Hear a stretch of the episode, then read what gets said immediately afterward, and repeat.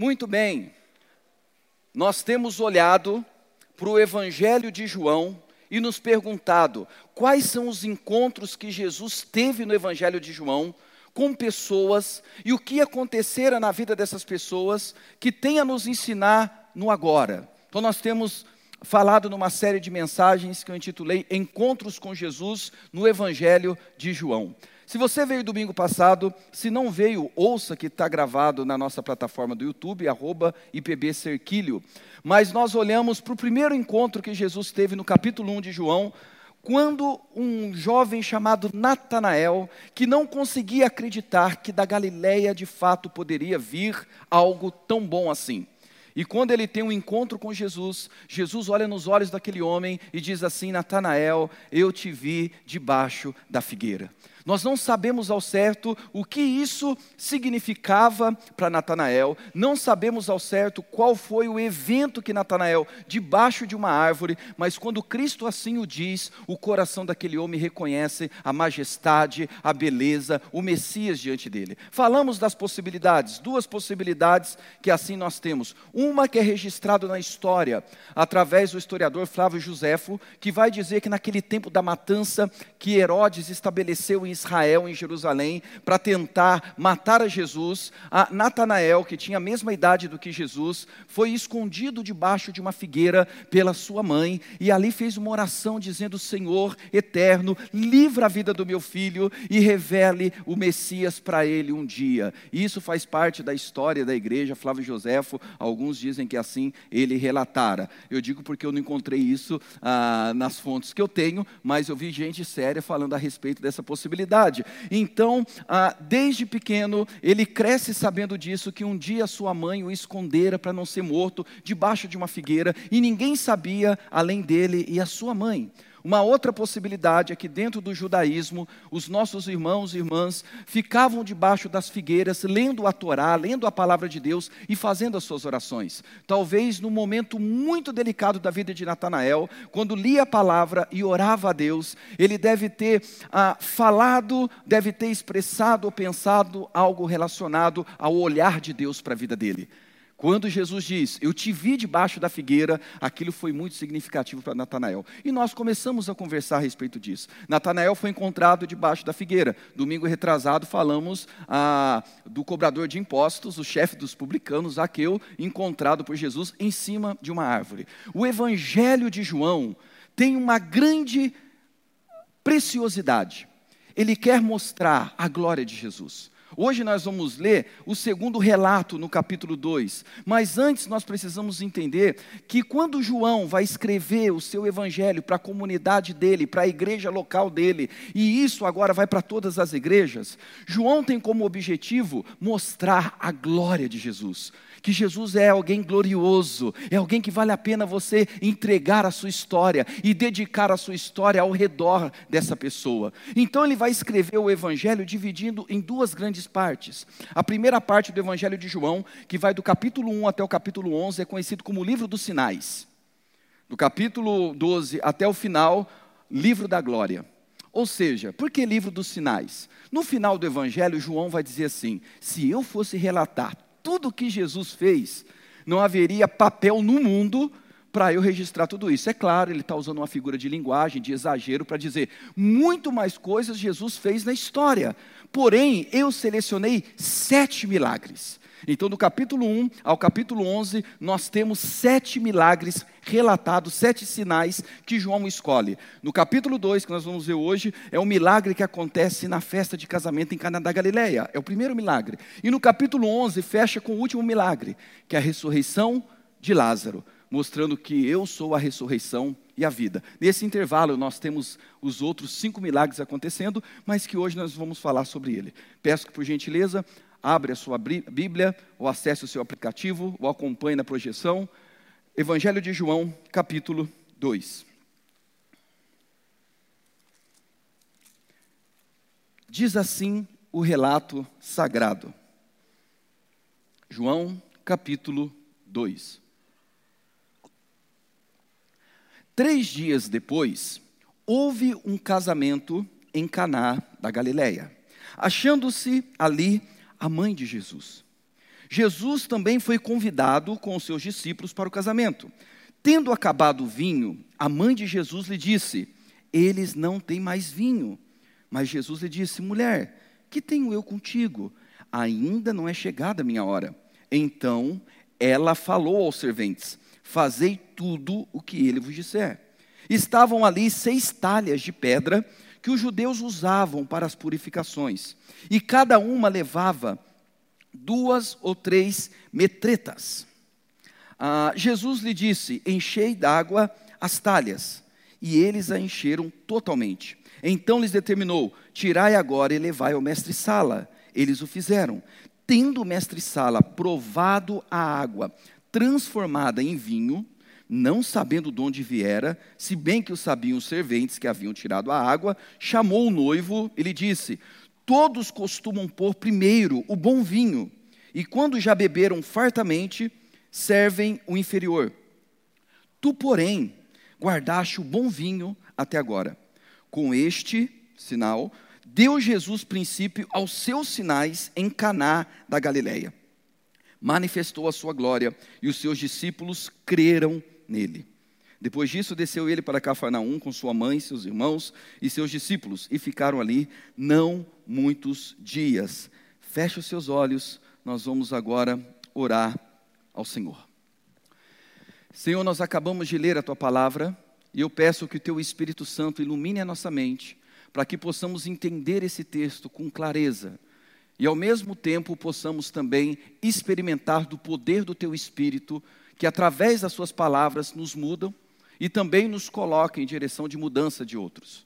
Faça isso em nós. Assim oramos no nome de Cristo. Amém. Amém. O Evangelho de João é um escrito lindo, cheio de recursos daquela época para nos comunicar verdades não ocultas, porque aqueles que liam o texto, viam claramente, através dos recursos retóricos da gramática grega que João estava usando, a mensagem contida. Por exemplo, o Evangelho de João começa com a seguinte declaração, João 1, capítulo 1, versículo 1. No princípio era o Verbo, o Verbo estava com Deus e o Verbo era Deus. João está fazendo um paralelo imediato com o primeiro livro da Bíblia, o Gênesis que começa: No princípio criou Deus os céus e terra. É como se João estivesse tentando falar para a sua igreja: prestem atenção na criação do Gênesis, porque agora eu quero relatar algumas coisas a respeito do Messias. Então ele vai compor o início, praticamente nos dois primeiros capítulos, uma ponte entre os sete dias relatados em Gênesis capítulo 1. Quando nós começamos a ler no capítulo 1, nós percebemos uma sequência de dias. Vou mostrar para vocês. Ah, olha comigo, por gentileza, no capítulo 1, versículo 29. Vai dizer: No dia seguinte. Versículo 35. No dia seguinte. Versículo 43. No dia imediato. Depois, no capítulo 2, versículo 1, quatro três dias depois. Então nós temos um dia do versículo 1 ao 28, no versículo 29 fala do segundo dia, no versículo 35 fala do terceiro dia, no versículo 43 fala do quarto dia, e no, vers... e no capítulo 2 fala-se de três dias depois. Quatro mais três, sete. Esse milagre é como se João estivesse conectando ao sétimo dia do Senhor.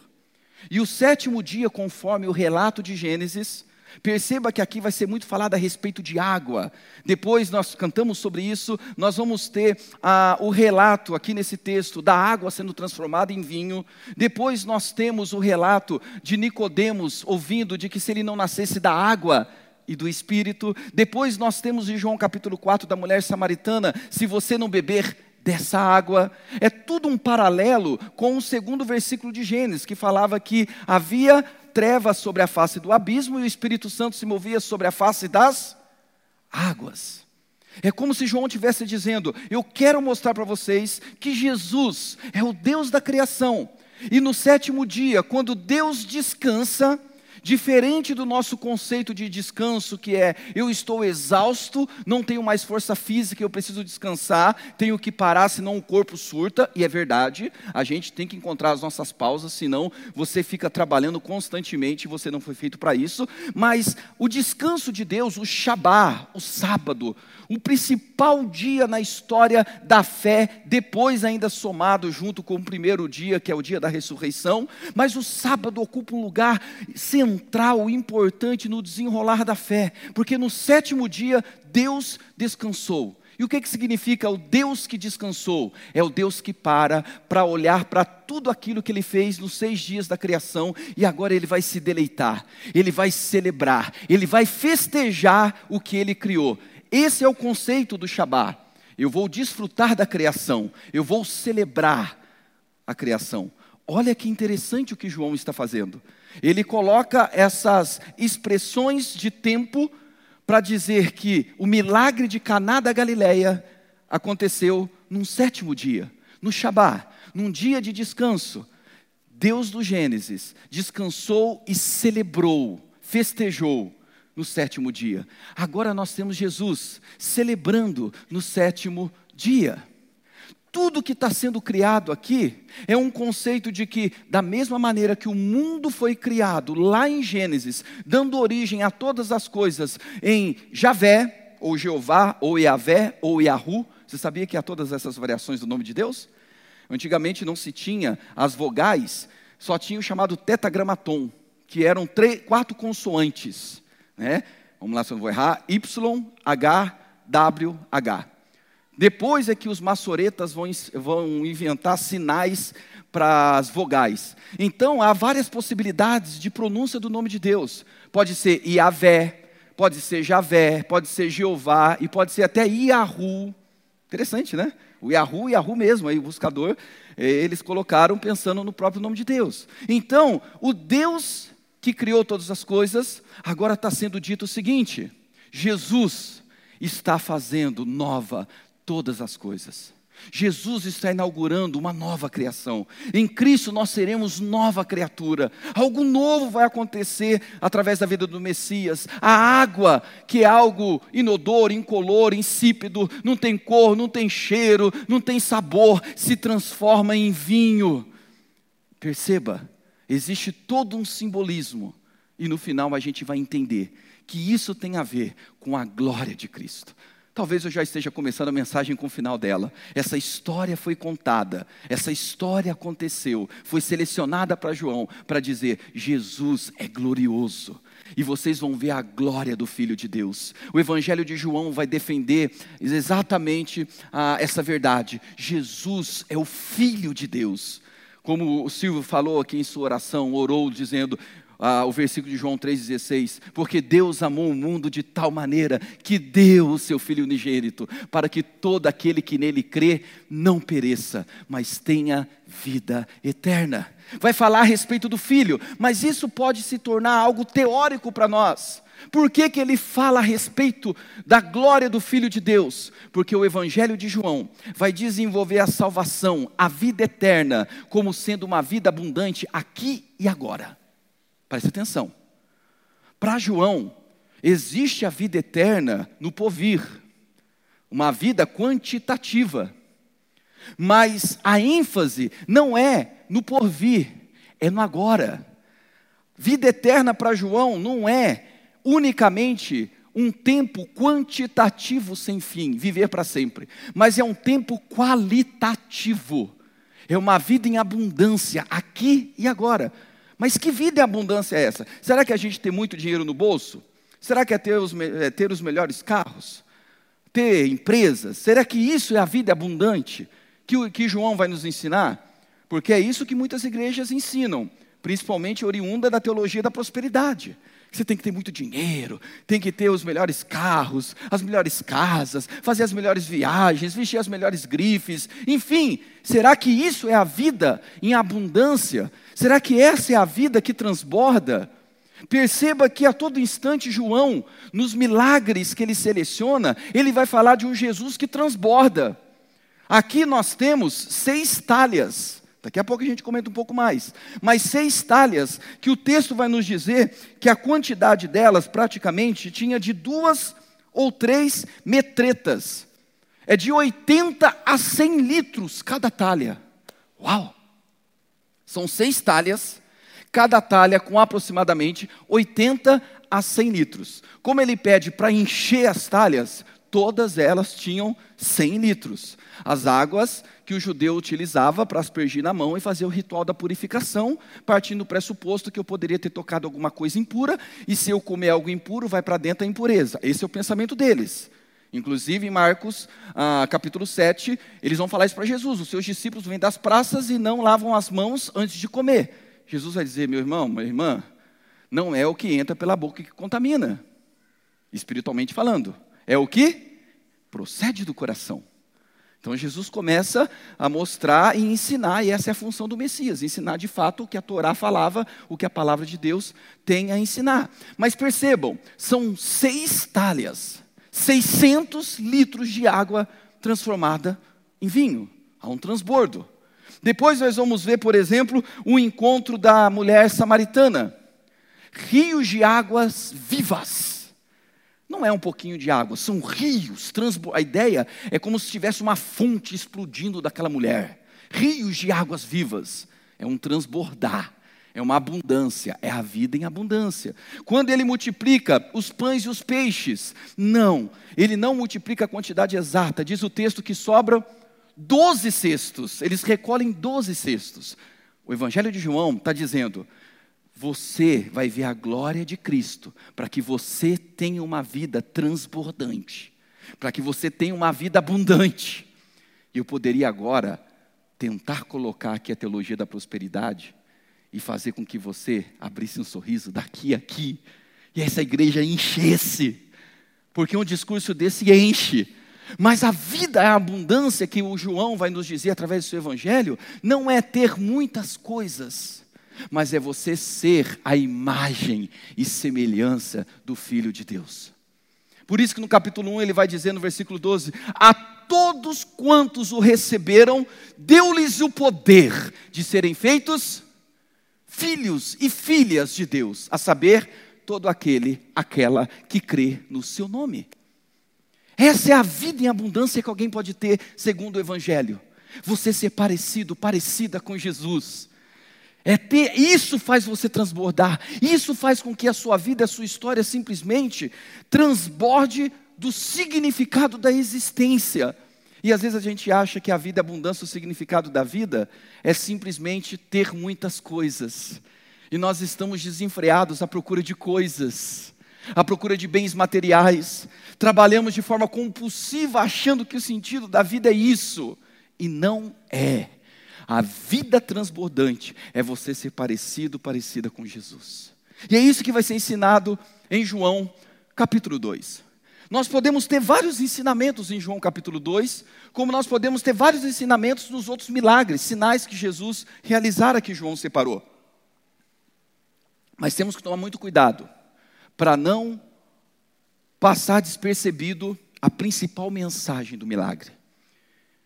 Guarde uma coisa: milagre, que aqui é chamado de sinal, o semeion. Quando você está andando numa pista, você vai encontrar placas. Essas placas são sinais, dizendo para você: cuidado, curva perigosa à frente, vire à esquerda, vire à direita, pare. Não é assim?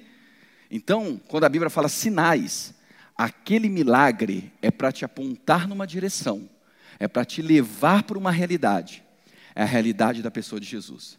Mas quando a gente olha para João capítulo 2, como eu disse, há vários ensinamentos. Nós temos que seriam ensinamentos micros. Depois eu vou falar do macro.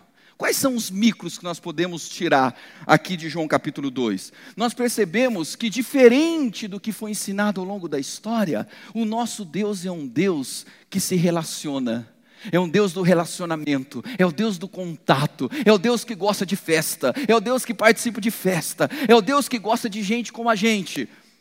Jesus, como sendo mestre, não é aquele mestre que se isola nos mosteiros, nas florestas, nas montanhas, nos desertos. Não, Jesus gosta de estar presente com gente como a gente.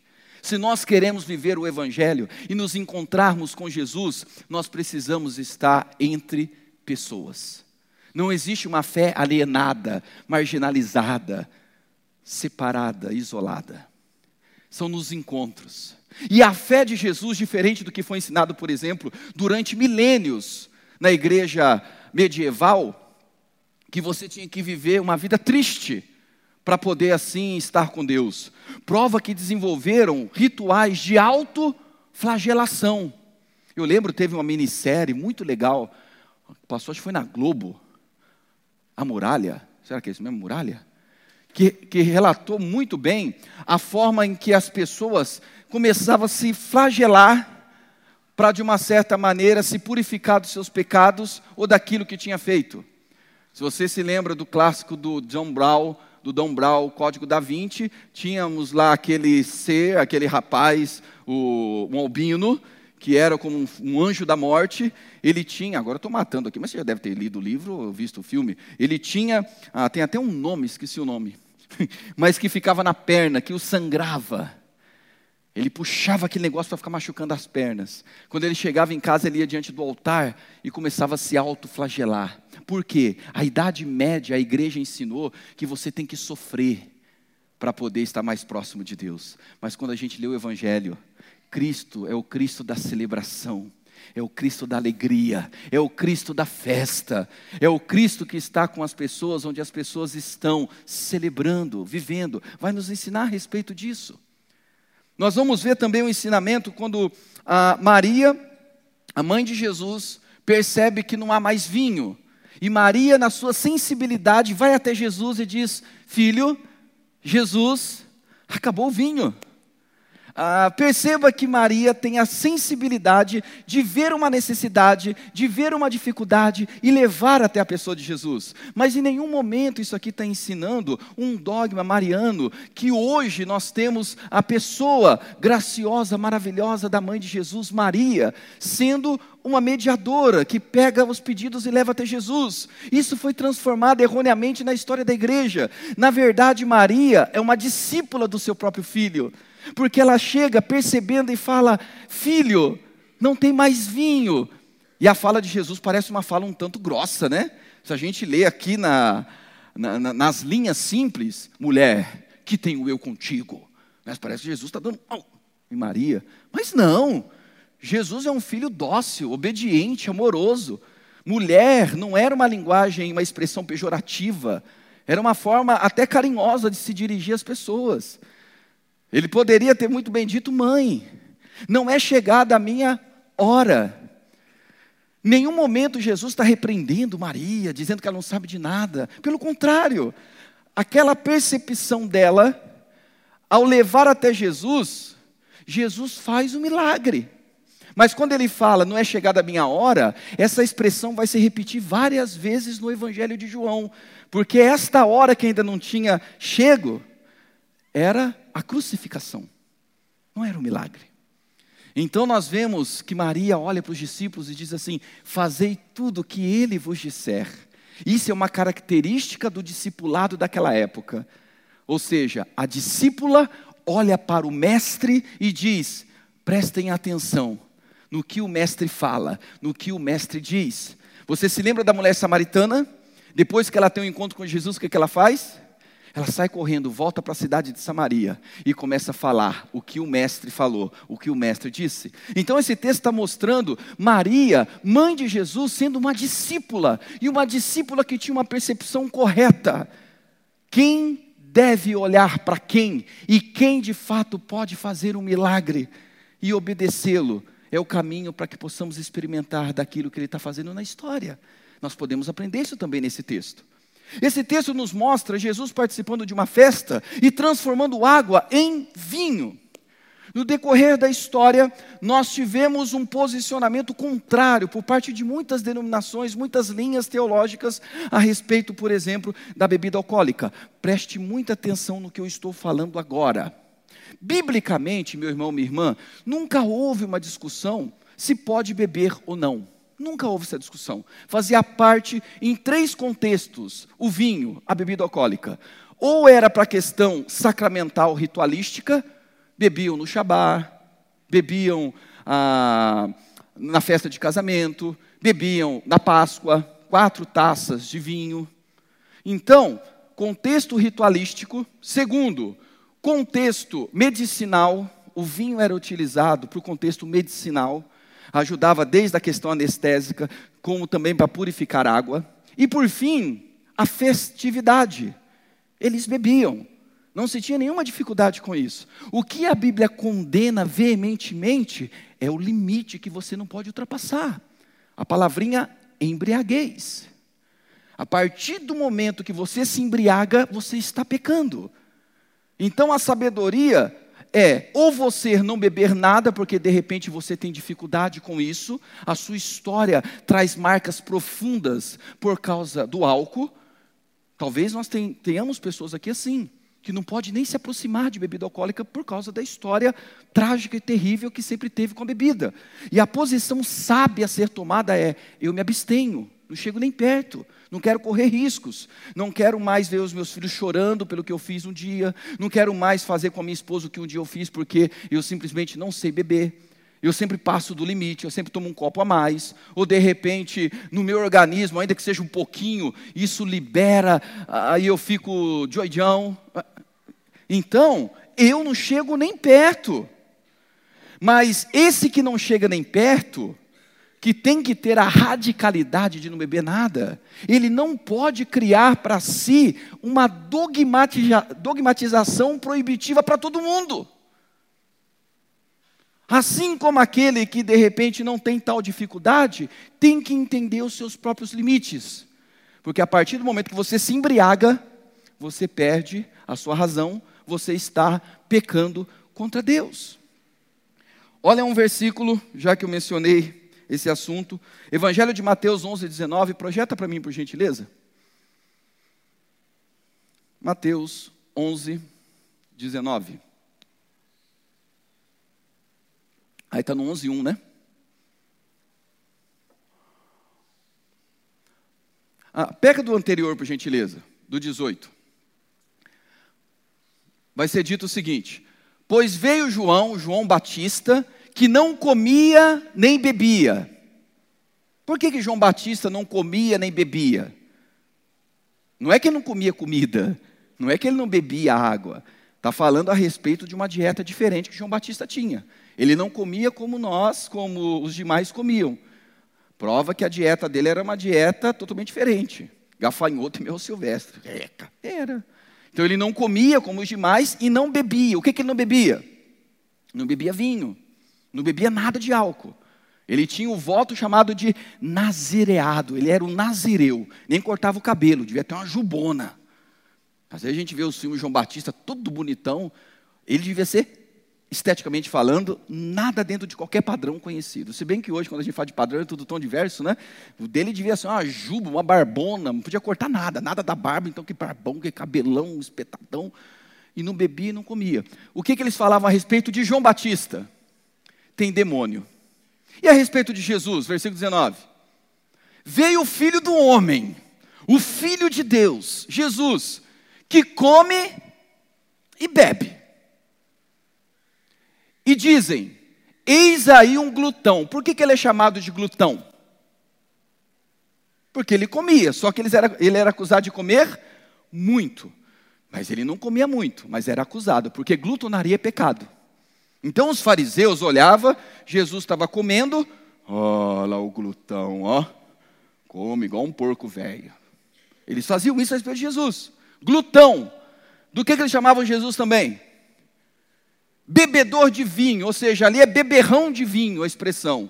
Ou seja, Jesus está tomando ali o vinho dele, olha lá o embriagado, olha o bebum, olha o não sei o quê. E com quem ele bebia?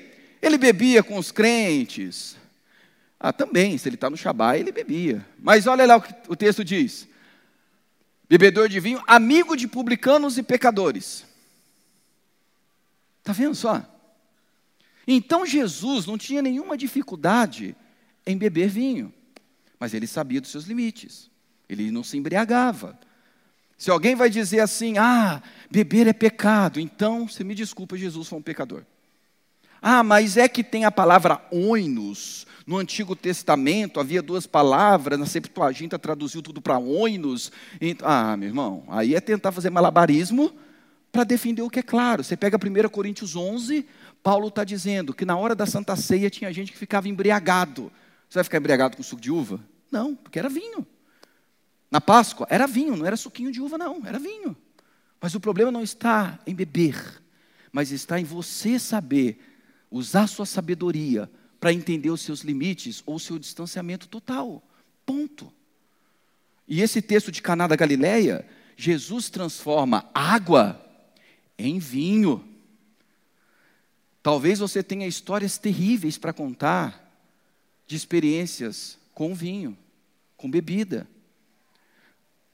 E aí eu digo para você, eu me compadeço de você. Se afaste, não se aproxime disso. Não brinque com isso. Olha a sua história. Olha o que já fez na sua história. Não chegue nem perto dessa realidade. Mas se eu falar que beber é pecado, eu tenho que admitir que Jesus providenciou um meio de pecado para as pessoas. E não foi pouco, não. 600 litros. Ah, mas ele podia embriagar? Não, a festa durava sete dias, viu? Calma lá. É, espertinho. A festa durava sete dias, por isso que aquela quantidade fazia significado. Talvez não havia a sétima talha, porque a primeira talha já tinha sido usada no ritual do primeiro dia, e no primeiro dia acabou. Então as seis talhas que estavam se tornam seis talhas, 600 litros de vinho para os próximos seis dias de festa. A festa durava sete dias. Se eu for falar que a bebida é pecaminosa, então Jesus fez um instrumento de pecado para as pessoas. Preste atenção, meu irmão. O vinho ele pode se tornar pecado para a vida de alguém. A pessoa pode se matar ou matar através da bebida. Assim como muitos já mataram ou se mataram com o medicamento que era para fazer bem para o corpo, se intoxicando.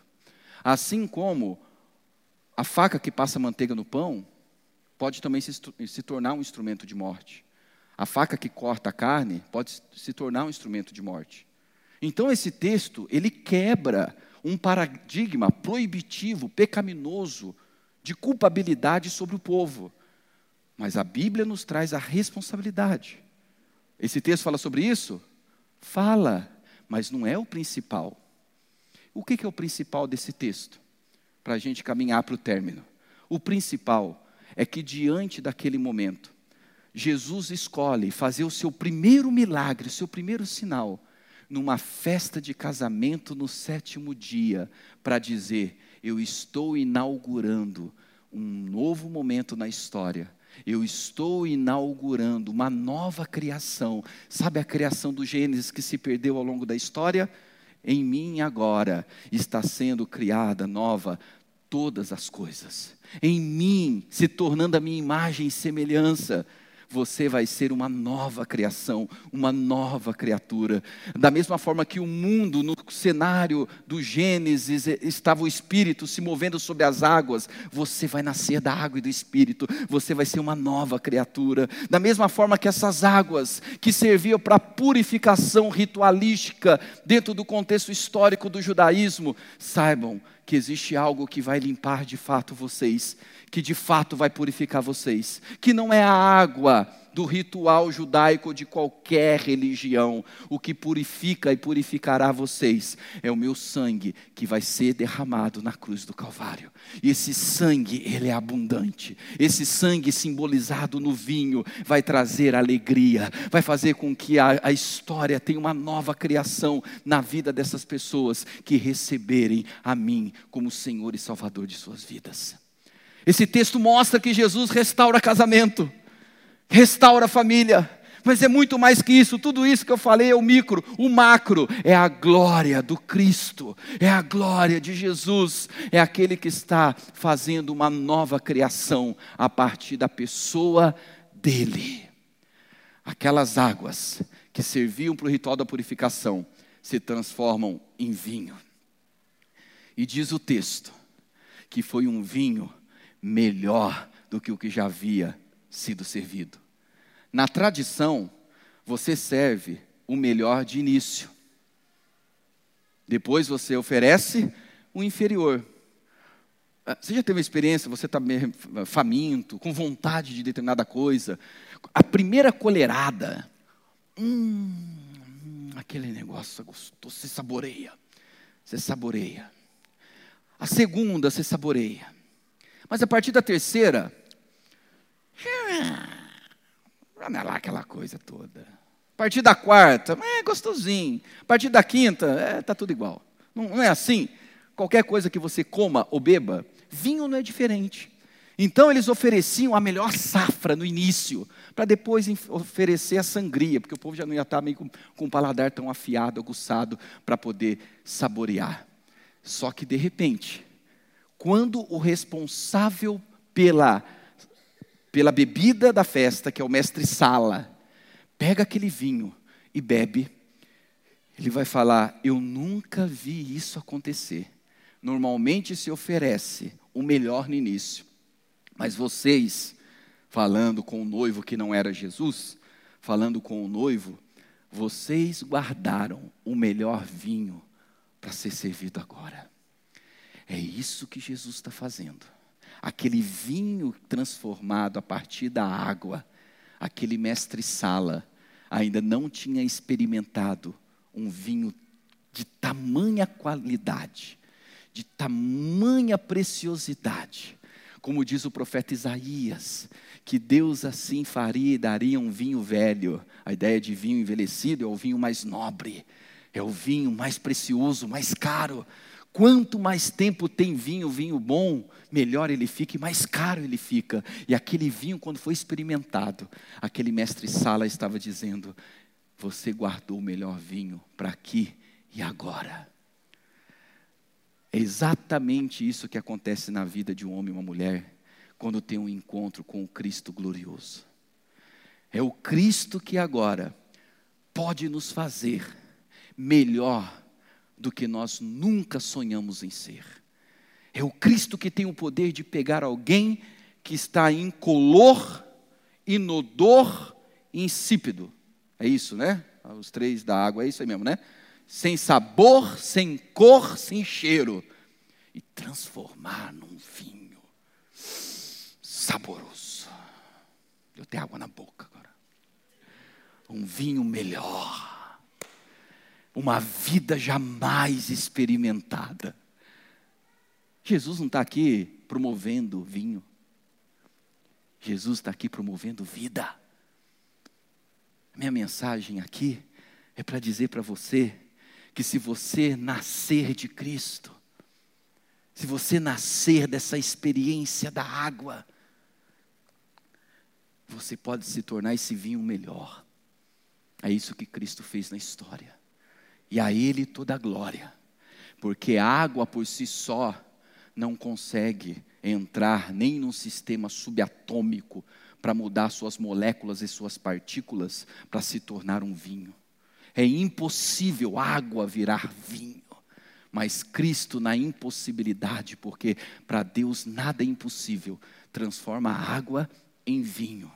E Ele está transformando a história da humanidade e pode transformar a sua história da água para o vinho, através não de rituais, como acontecia nas talhas, mas é através do sangue precioso do Cordeiro derramado na cruz do Calvário. E a tua vida vai ser infinitamente melhor, vai ser uma vida transbordante, vai ser uma vida abundante. O ladrão vem para roubar, matar e destruir. João capítulo 10 versículo 10. Mas eu vim para que tenham vida e vida em abundância. Preste muita atenção, porque as pessoas aplicam esse versículo ao diabo. O diabo vem para roubar, matar e destruir. Não é o diabo ali em João capítulo 10. Ali em João capítulo 10 são os mercenários, são os falsos líderes, são os falsos mestres, são os falsos pastores, são as falsas religiões que roubam, matam e destroem mas em Cristo, que não tem nada a ver com sistema religioso, que não tem nada a ver com concentração de poder em mãos humanas, é aquele que veio para dar vida, mas não é qualquer vidinha, não. não é a vida medíocre que a gente às vezes se acostuma. E aqui a palavra medíocre é média. Às vezes a gente está acostumado em ter uma vida mediana. É uma vida em abundância. Não é você ter muito. Se tiver, amém. Que tenha e saiba administrar e distribua. Trabalhe para isso. Mas não é esse o foco da vida. A vida em abundância é ser parecido com Jesus. É se tornar filho e filha de Deus. Já viu aquela expressão? Todo mundo é filho e filha de Deus? De acordo com a Bíblia, não é. Só se torna, todos são criaturas, mas só se torna filho e filha de Deus, a saber, todo aquele que crê, que se entrega na pessoa de Jesus. Aí você se torna filho e não tem vida mais abundante do que a de Cristo. Em você e através de você. Aí os seus relacionamentos, os encontros que você passa a ter, assim como Jesus tinha encontros. E quando Jesus se encontrou com Natanael, a vida de Natanael transbordou. Natanael disse: Acaso pode vir alguma coisa boa da Galileia? É, a profecia dizia mesmo que não seria da Galileia. Jesus não nasceu na Galileia, nasceu no Reino do Sul, nasceu em Belém de Judá. Foi outro lado. E falar que alguém é galileu não era uma coisa bonita. Não é uma coisa lindinha, igual a gente às vezes canta. Galileu, Galileu. Chamar alguém de Galileu naquela época era uma expressão pejorativa, era um insulto. Galileia dos gentios, é gentios. Nascer na Galileia é como se você fosse um marginalizado. Quem está ali não presta. Normalmente é como se fosse considerada as periferias, as favelas. Galileia dos gentios. Natanael falou: acaso pode vir alguma coisa boa da Galileia? Jesus foi criado na Galileia, nasceu no Reino do Sul, mas praticamente fez seu ministério no reino do norte, ou falando ali na questão das mediações da Galileia. Jesus vai naqueles que ninguém dava nada por eles. Jesus anda entre os galileus. Jesus é identificado como um galileu. Jesus se vestia como um galileu. E a partir dali, é como se ele pegasse na mão de Natanael. Eu falei para você que eu te vi debaixo da figueira, te impressionou? Espera, espera, porque se você crê em mim, se você caminhar comigo, você vai ver coisas maiores ainda. Aí de repente ele fala: Natanael, vamos numa festa de casamento. É, mestre, aonde que é essa festa de casamento? Em Caná. Caná da Galileia? É. Mas Caná é um vilarejo paupérrimo, pobre dos pobres dos pobres. Por isso que essa festa de casamento tinha tudo para dar errado. Acabou o vinho. É lógico, é um lugar paupérrimo, Caná da Galileia. Imagine só a mente do pai da noiva responsável, do noivo responsável pela festa acabar o vinho. Isso aconteceu porque eles eram pobres, pobres, pobres, pobres. Desvalidos, sem condições e nada de bom poderia acontecer ali. Jesus vai dizer: é ali mesmo que nós vamos, Natanael. É ali que nós vamos para você ver a minha glória. Porque a minha glória não vai estar nos palácios, a minha glória não vai resplandecer lá no templo. Aliás, lá no templo eles vão me julgar. Depois ele vai dizer: até esse templo, fisicamente falando, vai ser destruído. E foi. Mas eu quero mostrar para você a minha glória. Nos lugares mais improváveis, com as pessoas menos prováveis. Você se sente uma pessoa improvável? Você se sente uma pessoa desvalida? Se sente uma pessoa incapaz? Você se sente um galileu, um marginalizado, um discriminado, um afastado, um abandonado, um traído? Você se sente o pó da rabiola? Como diz os adolescentes antigamente que cresceram igual eu. Ninguém mais fala pó da rabiola. Mas pó da rabiola era o nada do nada. É assim. Seja bem-vindo a Caná da Galileia. Seja bem-vindo ao Cristo que transforma a água em vinho. Seja bem-vindo ao Cristo que faz nova todas as coisas. Seja bem-vindo ao Cristo que faz milagre. Feche os seus olhos. Senhor, na tua santa presença nós nos encontramos essa noite. Da mesma maneira que o Senhor se encontrou com aqueles nubentes, aqueles noivos, que estavam celebrando agora, talvez a principal festa, mas festa essa que ia terminar de maneira trágica. Mas o Senhor simplesmente revelou o seu milagre, fazendo o seu primeiro sinal na formação da família, na formação de um casal, em festa, fazendo milagre, para revelar a sua glória. E não há glória maior do que crer em Ti, como os discípulos creram. Que essa noite pessoas venham crer profundamente em Ti. Que toda incredulidade, descrença, desesperança e desespero dê lugar a uma fé genuína, autêntica, profunda na pessoa linda e gloriosa de Jesus, que faz nova todas as coisas, sempre que necessário for, transformando água em vinho, aquilo que está sem sabor em algo saboroso, jamais experimentado, aquilo que não tem cor, terá cor jamais vista, aquilo que não tem cheiro, ter o bom perfume do próprio Cristo, é aquele que transforma o que não é no que passa a ser, é aquele que agrega valor ao desvalorizado, depreciado é aquele que inaugura uma nova criação, é aquele que em Cristo faz nova todas as coisas. Que experimentemos da imagem e semelhança de Jesus, para termos uma vida em abundância. Que pessoas comecem a transbordar no seu dia a dia. Essa pessoa que entrou hoje à noite, talvez com a vida tão seca, sem cor, sem sabor e sem cheiro, que saia daqui transformada, crendo no Cristo ressurreto dentre os mortos, crucificado e ressurreto, o Filho de Deus, que nos faz participar da divindade na humanidade, nos fazendo sermos parecidos com Ele, parecidas com Ele, homens e mulheres a imagem gloriosa de Cristo Jesus. Amém. Amém, amém, amém. Glória a Deus. Glória a Deus. Muito bem.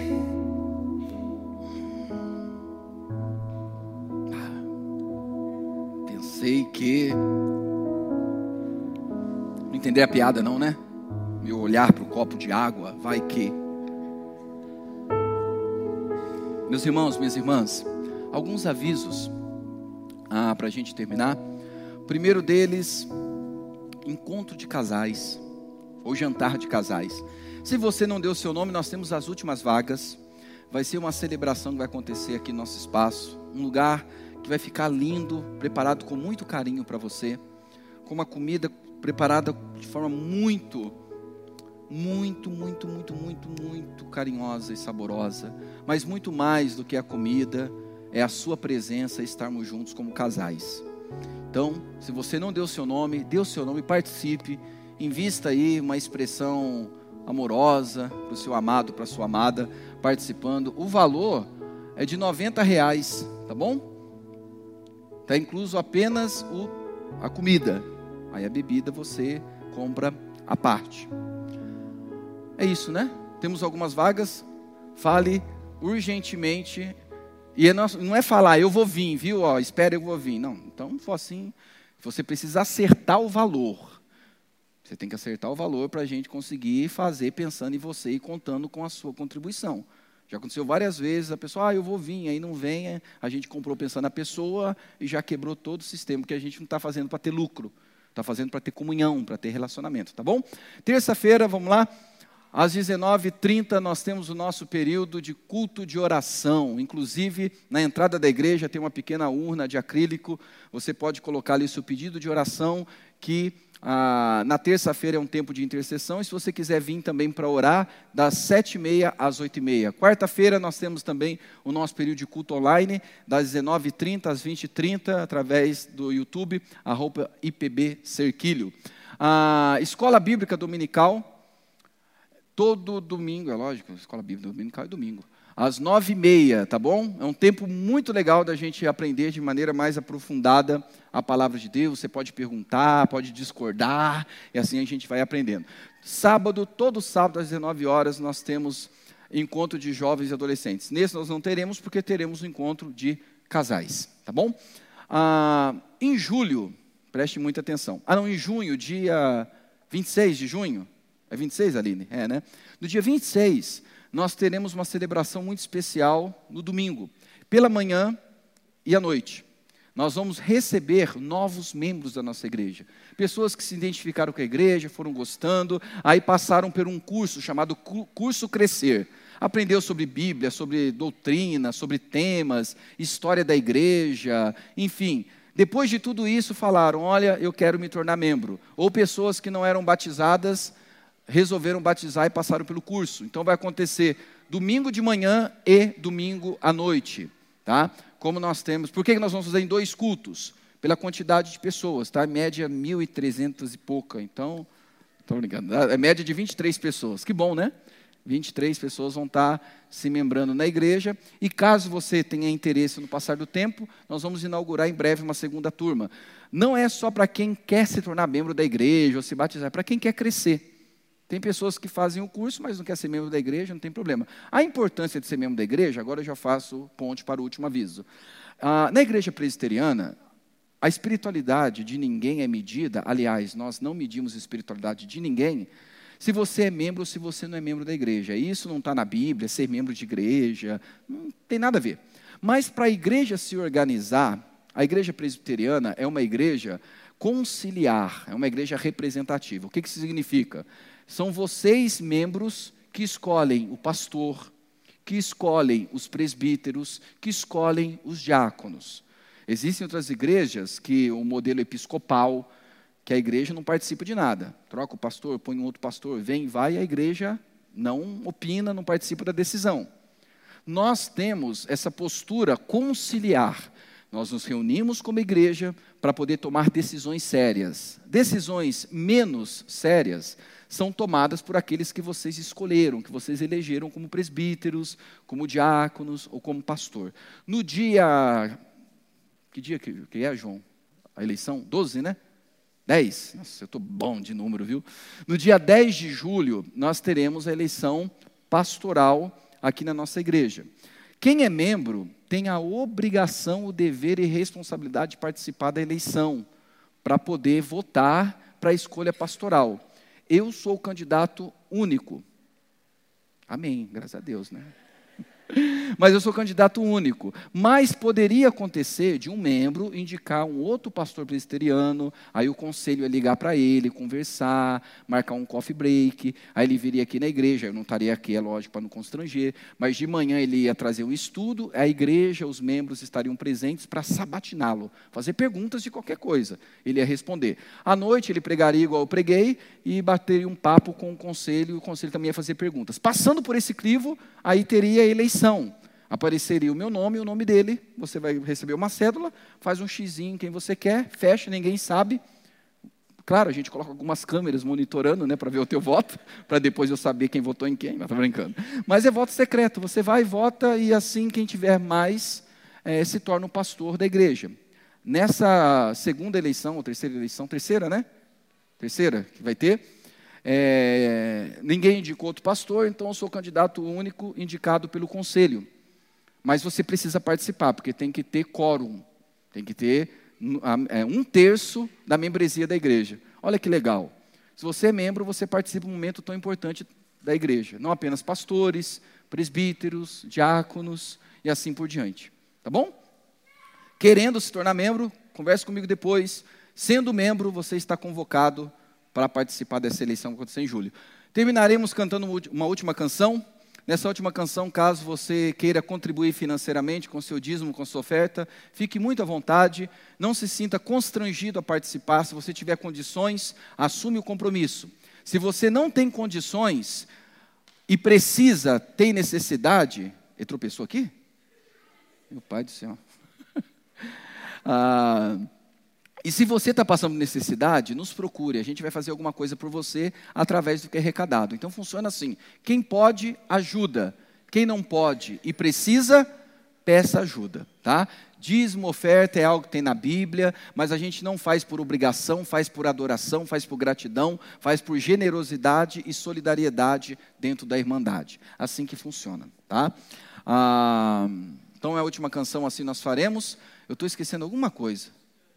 Isso, obrigado. Ah, se você está vindo pela primeira vez, seja muito bem-vindo. Nós não pedimos para ficar em pé, nem falar o nome, mas gostaríamos de entregar uma fichinha. E assim mandaremos uma carta no tempo oportuno ou uma mensagem. Eu vou entrar em contato com você pelo WhatsApp, caso você tenha, para me colocar à disposição. Se tiver alguma pergunta, alguma observação, assim a gente bate um papo. Se for sua primeira vez, apenas levante uma das suas mãos para a gente entregar essa ficha. No final eu pego